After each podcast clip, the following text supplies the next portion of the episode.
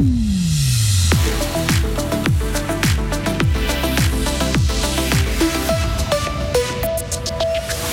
Un congé parental de 24 semaines, Genève, canton pionnier en Suisse, avec une recette venue de la droite qui a su convaincre la population. Le racisme n'est pas suffisamment traité à l'école, dénonce aujourd'hui une commission fédérale. Et puis, il a fait de Fribourg un pays de chanteurs. Un sentier vient d'être inauguré en l'honneur de l'abbé Beauvais. Demain, on risque des orages avec de la chaleur, température de 29 à 31 degrés. Voici le journal de Mehdi Piquant. Bonsoir Mehdi. Bonsoir à toutes et à tous. C'est une première en Suisse. Un congé parental de 24 semaines va être mis en place à Genève. La population du canton l'a accepté hier dans les urnes. Employeurs et employés cotiseront pour payer ce congé. 16 semaines pour la mère, 6 pour l'autre parent et 2 semaines à se répartir ensuite comme bon leur semble. Les entreprises n'auront pas l'obligation d'accorder ce congé, mais elles devraient jouer le jeu si la mesure est appliquée avec une certaine souplesse. C'est l'avis d'Aurélien Barakat, le président des Verts libéraux genevois, à l'origine de cette initiative. La difficulté, c'est sur les modalités d'octroi. Et ça, dans les a, on a écrit un courrier en disant au Conseil d'État qu'on voulait une modalité très flexible, comme ça se fait déjà en entreprise aujourd'hui, par demi-journée, étalée sur une période pas forcément en bloc, un bout en bloc, mais aussi un bout qu'on étale en demi-journée pour permettre à l'autre parent de dormir, de récupérer. Donc en fait, la difficulté, c'est la flexibilité du modèle d'octroi. Est-ce qu'il y a un ou deux cas où ce ne sera pas octroyé? Oui, mais c'est un tel progrès pour les autres cas que si on prend une approche, on va dire, sociale et solidaire de cette problématique, euh, ça reste un très grand pas en avant. Des propos recueillis par nos confrères de Radio Lac. Rappelons encore que le canton de Berne a lui refusé hier un congé parental de 24 semaines, une proposition qui était portée par la gauche. Vous comptez peut-être les jours avant vos vacances d'été. C'est bientôt l'heure des grands départs. L'aéroport de Genève s'attend à une forte affluence cet été.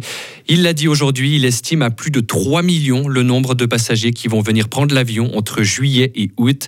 Ce sont des chiffres qui se rapprochent de la période d'avant Covid en 2019. L'aéroport de Genève annonce aujourd'hui avoir pris des dispositions depuis plusieurs semaines déjà pour se préparer à cette forte affluence. Sur les routes fribourgeoises maintenant, un camion laitier a eu un accident ce matin à Grangette près Romont dans la Glane.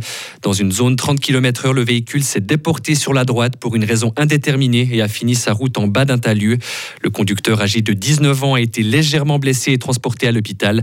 Environ 2000 litres de petit lait s'étaient coulés dans le champ. Aucune pollution n'a été constatée pour l'instant, précise la police fribourgeoise. En Suisse, peu de manuels scolaires traitent du racisme ou de la diversité sociale. C'est ce qui ressort d'une étude de la Commission fédérale contre le racisme publiée aujourd'hui. Les livres d'école ont tendance à présenter ces thèmes dans une perspective purement historique ou de manière stéréotypée. Le racisme structurel n'est pas abordé. La Commission fédérale recommande d'inscrire rapidement la thématique du racisme dans les plans d'études romans et alémaniques. Écoutez sa présidente Martine Brunschwig-Graf c'est la base. Quand on veut traiter une matière, il faut la nommer. Et le problème, c'est que souvent, on nomme pas le racisme et il en découle des choses. Puis la deuxième chose, j'insiste sur la formation des enseignants parce que l'enquête montre que les enseignants ne se sentent pas outillés et suffisamment formés pour traiter ce sujet en classe. Donc ça signifie que même avec des manuels parfaits, si les enseignants ne se sentent pas outillés, on n'a pas résolu la problématique. Donc ça veut dire qu'il y a des actions qui doivent être menées sur différents plans.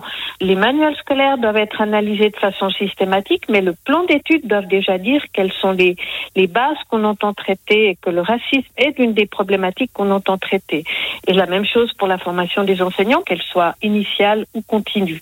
Ça touche les hautes écoles pédagogiques, ce que je suis en train de dire là. Dans son étude, la Commission rappelle encore qu'il est primordial de sensibiliser les jeunes pour lutter durablement contre le racisme.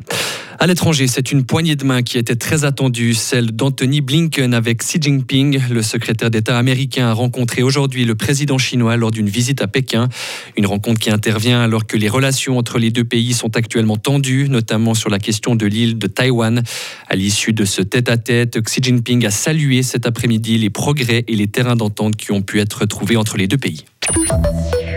Puis ce refrain très connu pour terminer, bah, vous allez chanter, tiens. oh, sur la montagne, l'été un vieux chalet. Bravo Je vous ai mis exprès vous, parce que je voulais pas m'afficher, mais. C'était ça le piège. vous hein. avez toutes et tous reconnu cette chanson composée par Ah oui. l'abbé Joseph Beauvais il y a plus euh, d'un siècle. Pour lui rendre l'hommage, la commune de Salles, dont il était originaire, a inauguré ce week-end un sentier retraçant plusieurs étapes marquantes de sa vie. L'historienne Anne Philippona a participé au projet. Alors Joseph Beauvais, c'est un prêtre musicien Il est né en 1879. Il était appelé dans le canton de Fribourg pour prendre le poste de professeur de chant à l'école normale d'Autrive. À côté, il était aussi, euh, il, a, aussi été chargé de réorganiser le chant choral paroissial, ce qu'on appelle les Céciliennes. Et il l'a fait avec beaucoup de cœur et beaucoup d'enthousiasme, ce qui fait qu'on est passé euh, à environ un millier de chanteurs en 1908 quand il prend ce poste, à plus de 4000 euh, à la fin de sa vie. Donc il a, en résumé, fait de Fribourg un pays de chanteurs. Et en plus de ce sentier, une statue de l'abbé Beauvais taillée dans le bois a été installée juste en face de sa maison natale. la preuve qu'on a un pays de chanteurs. On en a un en face, là. Magnifique. Je suis un peu ridiculisé. Ça manquait d'autotune, mais on était pas mal. Il y a du chemin encore. ouais, ouais. Retrouvez toute l'info sur frappe et frappe.ch.